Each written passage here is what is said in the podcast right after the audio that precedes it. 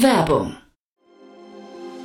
Sei dabei beim HTGF Family Day am 11. und 12. Juni in der Station Berlin. Für zwei Tage voller Inspiration und Business. Tauche ein in ein einzigartiges Netzwerkerlebnis mit bis zu 1500 Teilnehmenden. Erkunde das innovative Seed- und Later-Stage-Portfolio des Hightech Gründerfonds. Lass dich vom vielseitigen Programm inspirieren und knüpfe wertvolle Kontakte. Sichere dir jetzt dein Ticket. Mehr Informationen findest du unter www.family-day-htgf www.ftf.de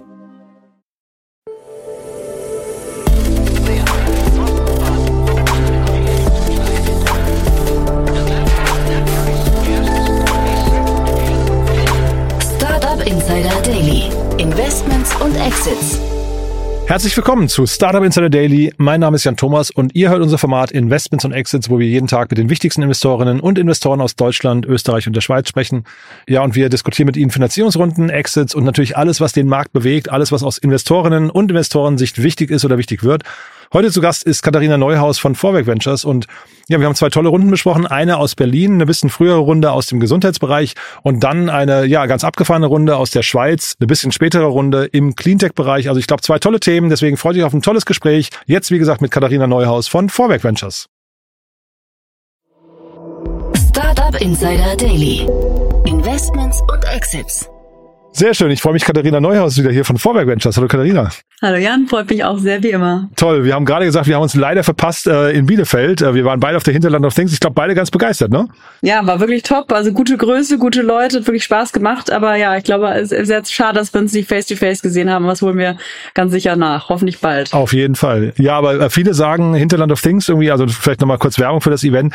Ein tolles Netzwerkevent, weil du sagst gerade die richtige Größe und ich glaube auch vor allem für B2B-Unternehmen, die da, also B2B-Startups, die äh, vielleicht mal so erste Kundenkontakte knüpfen wollen, die, die hat man, glaube ich, in der Gegend total viele, ne? Ja, genau. Und ich glaube, genau wie du gerade sagst, diese Brücke zu Corporate finde ich sehr spannend. Also sowohl für Ventures dann eben auch ähm, als als Kunde eben äh, die Corporate, dann aber auch als LPs natürlich auch interessant für Investoren. Also ich glaube, eine sehr gute Mischung und ja, hat sehr viel Spaß gemacht. Und du hast ein Panel dort, äh, stellvertretend natürlich für Vorwerk Ventures, dann würde ich sagen, ein paar Sätze zu Vorwerk, äh, zu Vorwerk Ventures, oder?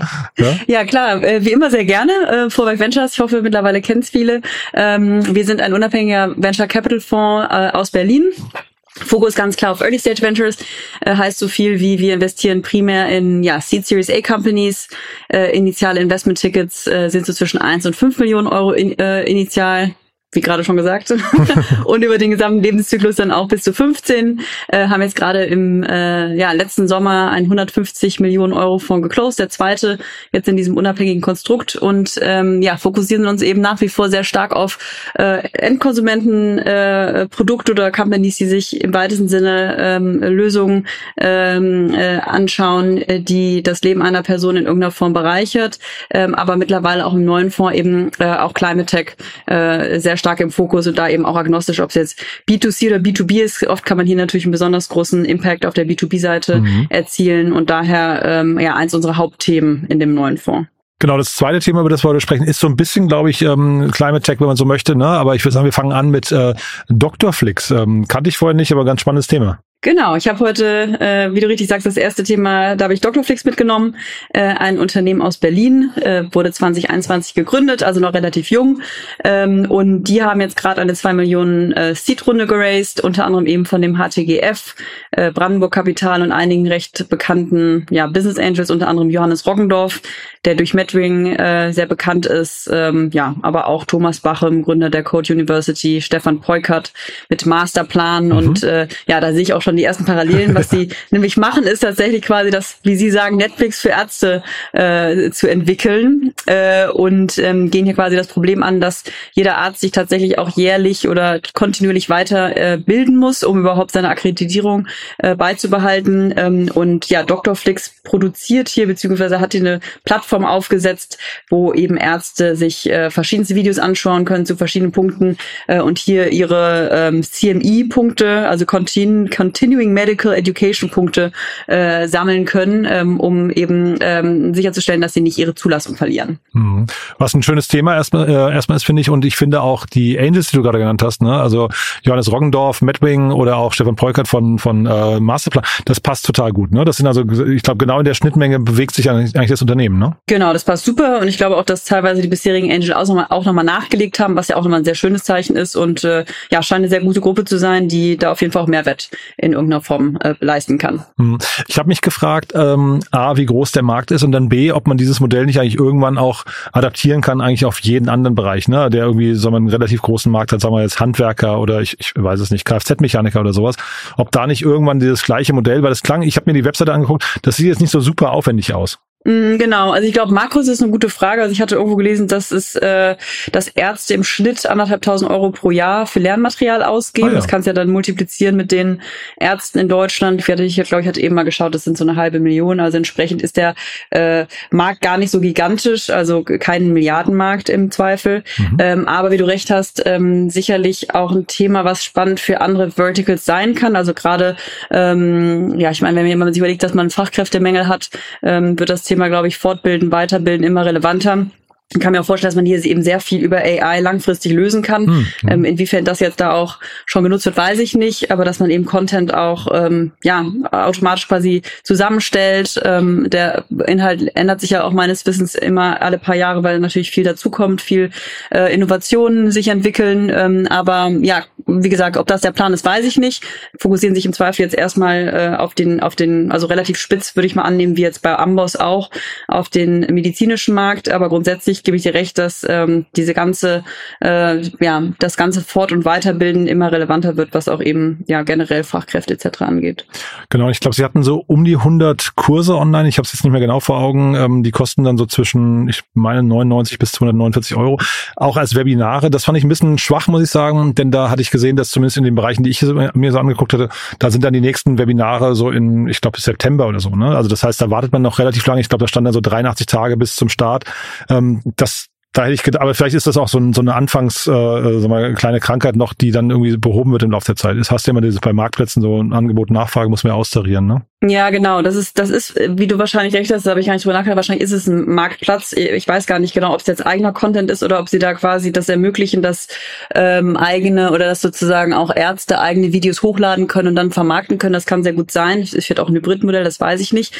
Ich hatte es auch so verstanden, dass es vom Businessmodell her so ist, dass sie da auch sehr stark mit äh, ja äh, strategischen Partnerschaften arbeiten. Also da auch äh, große Pharma-Companies zum Beispiel interessiert sind, Ach, das ja. Ganze zu sponsoren. Ähm, äh, dann sind da eingebunden und und äh, werden quasi ähm, beworben.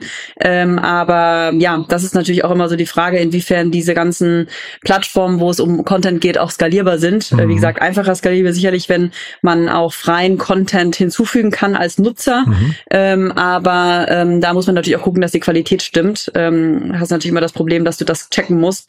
Äh, ansonsten hast du das Problem, dass da gegebenenfalls nur Schrott hochgeladen wird und äh, das so ein bisschen verkommt. Ja, das, was ich mir angeguckt habe, das war in Zusammenarbeit mit ekgkurs.com. Also klingt so, als wäre es irgendwie dann so ein Fach, Fachanbieter Anbieter mhm. nochmal, aber eben doch so ein leichter Marktplatz-Touch vielleicht oder vielleicht so ja. ausgewählte Partner, Partner. Das macht irgendwie auch Sinn, finde ich, ne? Ja, macht auf jeden Fall Sinn. Also wenn sie es, glaube ich, alle selber machen würden, da würden sie wahrscheinlich nicht weit kommen. Also insofern mhm. ganz smart, aber kann mir, wie gesagt, auch vorstellen, dass da in der Zukunft das alles exponentiell, äh, ja, der Content sich exponentiell erweitern könnte, indem sie da wirklich Videos automatisch herstellen, Content mit AI zusammenfassen, mit Avataren das Ganze bauen. Also äh, ich hatte da auch ein weiteres Startup gesehen, Medumi, glaube ich, Medudi, Aha. müsste ich jetzt nochmal nachschauen, die das auch so bewerben. Ähm, aber am Ende des Tages kann auch gut sein, dass das jetzt bei Doctorflix auch schon äh, der Fall ist, dass mhm. sie da die richtigen Tools anwenden. Und Netflix für Ärzte, dann erschließt sich mir auch der Name, weil den fand ich erst so ein bisschen mhm. merkwürdig, aber Dr. Flix, dann macht es natürlich Sinn, ja. Ja, ehrlich gesagt ist mir erst aufgefallen, als ich runtergeschrieben habe und ja. äh, dann dachte ich, ah, ja, okay, obviously. Ja.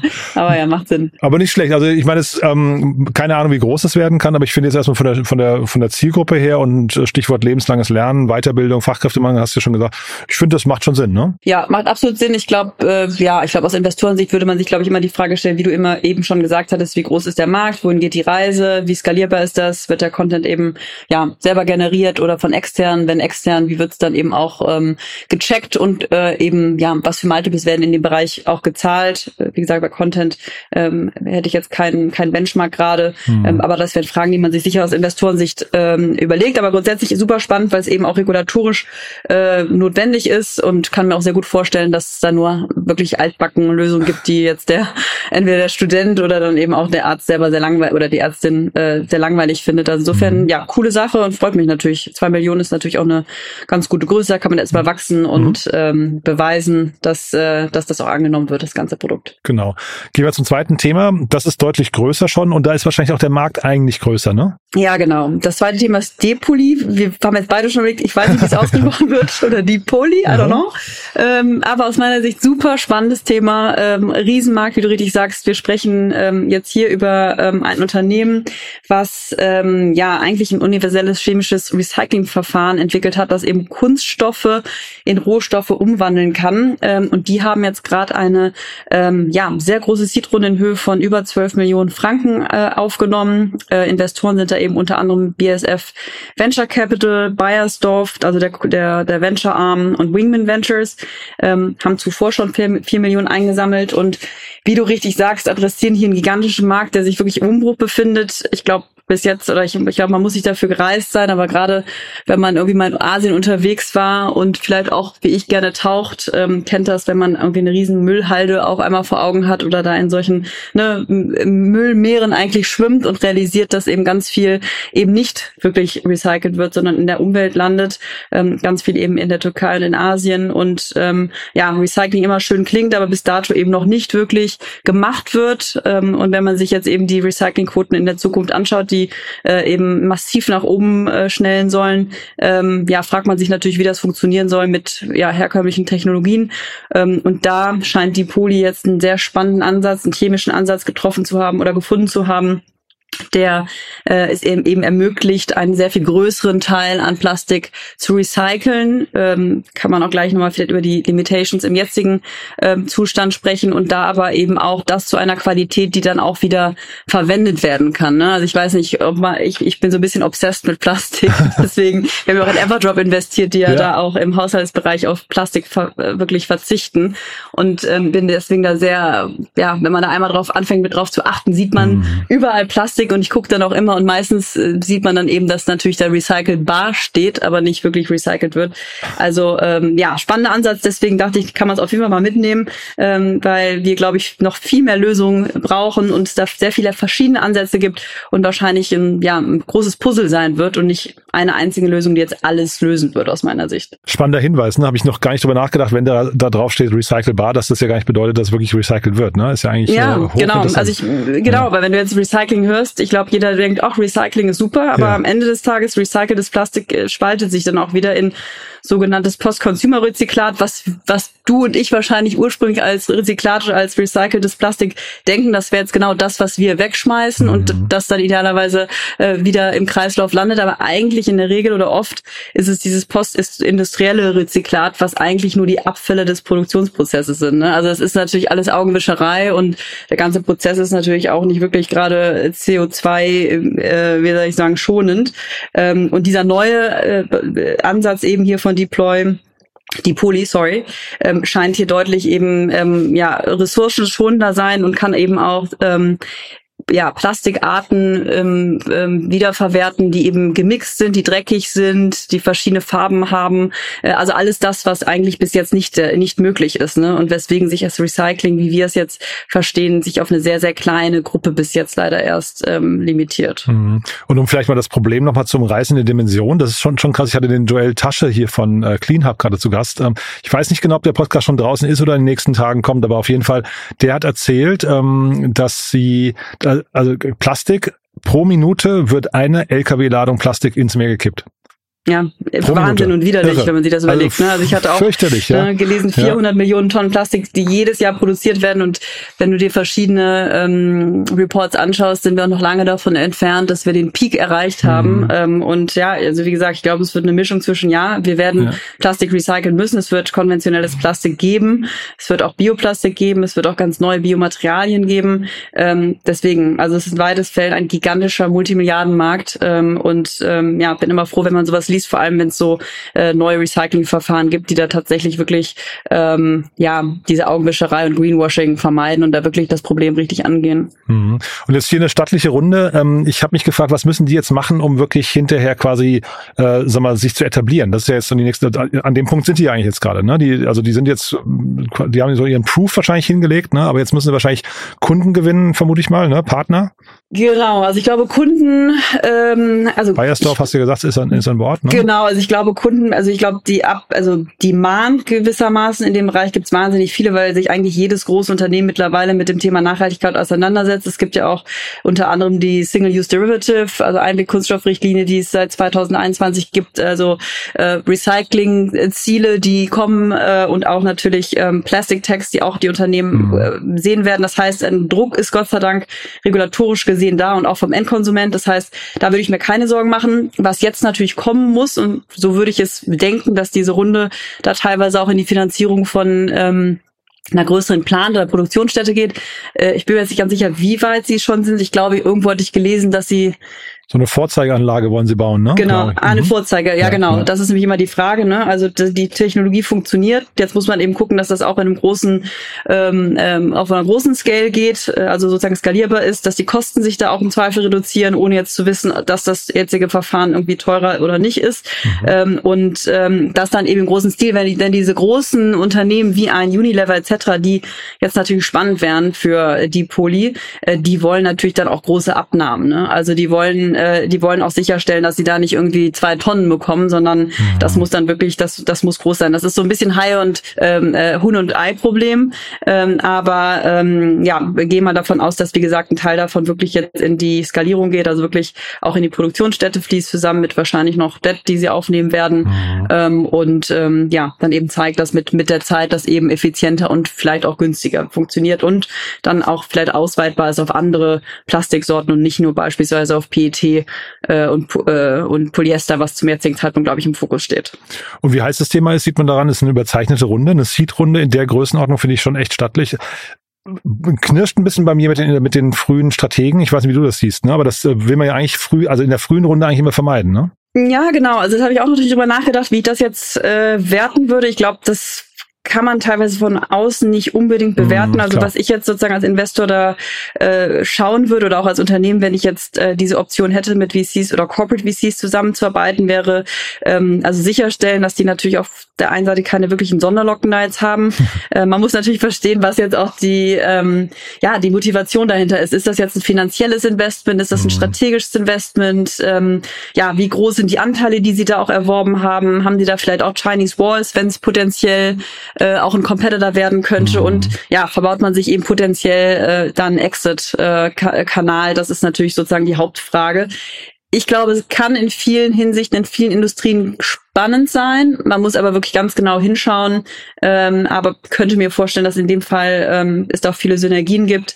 Ähm, aber genau, kann man teilweise von außen nicht so hundertprozentig beurteilen und steckt dann oft in den Details. Kann halt eben auch Trust mitbringen, ne? Go-to-Market äh, vereinfachen. Da gibt's vielleicht ähm, auch, ähm, ich weiß nicht, eine ganze Menge an Kundenbeziehungen von bei BSF oder Bayersdorf, die man mitnutzen kann. Oder so. Also es kann natürlich auch äh, das Ganze total pushen. Ne? Das ist wirklich, wie du sagst, von außen betrachtet sehr schwer zu sagen. Genau, und in manchen Fällen gibt's auch, oder es gibt auch, wie gesagt, äh, manchmal mal das Szenario, dass dann früh ein ja, Corporate VC einsteigt, aber da vielleicht auch irgendwie Chinese Walls existieren, aber mhm. dann doch irgendwann entschieden wird, dass man das Ganze übernimmt. Ne? Das ist auch möglich ähm, und da schon ähm, eine Beziehung herstellt. Aber ja, man muss es sich genau anschauen. Wir hatten auch schon oft diese Situation ähm, äh, und man muss dann mal sehr ja, vorsichtig abwägen, äh, ja sozusagen, ob das Risiko überwiegt mhm. oder ne, ob die, ob die äh, Vorteile da doch tre treffend sind. Na, ihr kennt das ja eigentlich ganz gut, ne? Also mit Vorwerk Ventures ist ja eigentlich vielleicht nochmal die Brücke zu euch. Äh, ihr, ihr kommt ja eigentlich auch aus dem Corporate VC-Umfeld und habt euch ja auch ganz gut losgekapselt davon, ne? Genau, also wir, genau, richtig. Wir waren ja bis 2020 Teil der Vorwerk-Gruppe, sind jetzt ähm, nicht mehr Teil davon. Äh, Vorwerk ist natürlich nach wie vor ein großer Investor von uns äh, und sind dann natürlich auch sehr, sehr eng äh, noch mit verbunden. Ähm, und äh, dadurch, dass ich jetzt natürlich erst 2020 dazugekommen bin, kann ich gar nicht genau sagen, äh, wie genau äh, oder wie, wie eng dann auch die Zusammenarbeit vielleicht vor 2020 war. Ähm, aber wie gesagt, wir haben auch nach wie vor da ähm, ein sehr gutes Verhältnis und können natürlich da auch ähm, sehr viel Wissen ähm, auch nochmal aus dem, aus dem, aus der Gruppe ziehen, wenn das, wenn das notwendig und möglich ist. Gerade bei Hardware-Themen beispielsweise ähm, oder wenn es um Direktvertrieb gibt, sind das sicherlich Themen, die Vorwerk da ja super äh, besetzt ähm, und wo man da auch teilweise ähm, ja Türen öffnen kann, wenn es wenn es äh, wenn es nötig oder auch gewünscht ist. Sehr cool. Du, Katharina, hat's großen Spaß gemacht. Wer darf sich bei euch melden? Äh, ja, grundsätzlich natürlich alle Gründerinnen und Gründer, die sich ähm, ja zu einer frühen Phase mal mit Investoren, Investorinnen auseinandersetzen wollen. Ähm, also gerade im Konsumentenbereich, aber auch Climate Tech steht, wie gesagt, gerade bei uns ganz äh, hoch im Kurs. Insofern freuen wir uns über Austausch und das gerne über LinkedIn. Ähm, wir versuchen einmal so schnell es geht zu antworten und ähm, ja, freuen uns drauf. Super. Du, dann ganz lieben Dank, dass du da warst und bis zum nächsten Mal. Perfekt. Vielen Dank, Jan. Bis bald. Bis bald. Ciao. Ciao. Startup Insider Daily, Investments und Exits. Der tägliche Dialog mit Experten aus der VC-Szene. Das war Katharina Neuhaus von Vorwerk Ventures und das war Investments und Exits für heute. Mir hat's großen Spaß gemacht. Ich hoffe euch auch. Wenn dem so sein sollte, gerne weiterempfehlen. Ihr wisst ja, wir freuen uns immer über neue Hörerinnen und Hörer, die uns noch nicht kennen, die vielleicht mal reinhören sollten, weil sie entweder vielleicht Ärzte sind oder weil sie sich für den Cleantech-Markt interessieren oder weil sie einfach nur, ja, messerscharfe Analysen hören möchten, unter anderem zum Beispiel von Katharina Neuhaus. Ich fand's auf jeden Fall super. Morgen gibt's eine kleine Überraschung an der Stelle. Das wird ein bisschen anders als sonst, wird vielleicht ein bisschen wilder, mal schauen, aber ich bin sehr gespannt. Auf jeden Fall ein kleines Experiment. Und äh, von daher freue mich, wenn ihr wieder reinschaltet. Aber nicht vergessen, nachher kommen auch noch tolle Folgen, unter anderem junge Startups. Also am besten wieder reinschalten. Ich freue mich, wenn wir uns wieder hören. Bis dahin alles Gute, euch einen tollen Tag und ja, hoffentlich bis morgen. Ciao, ciao.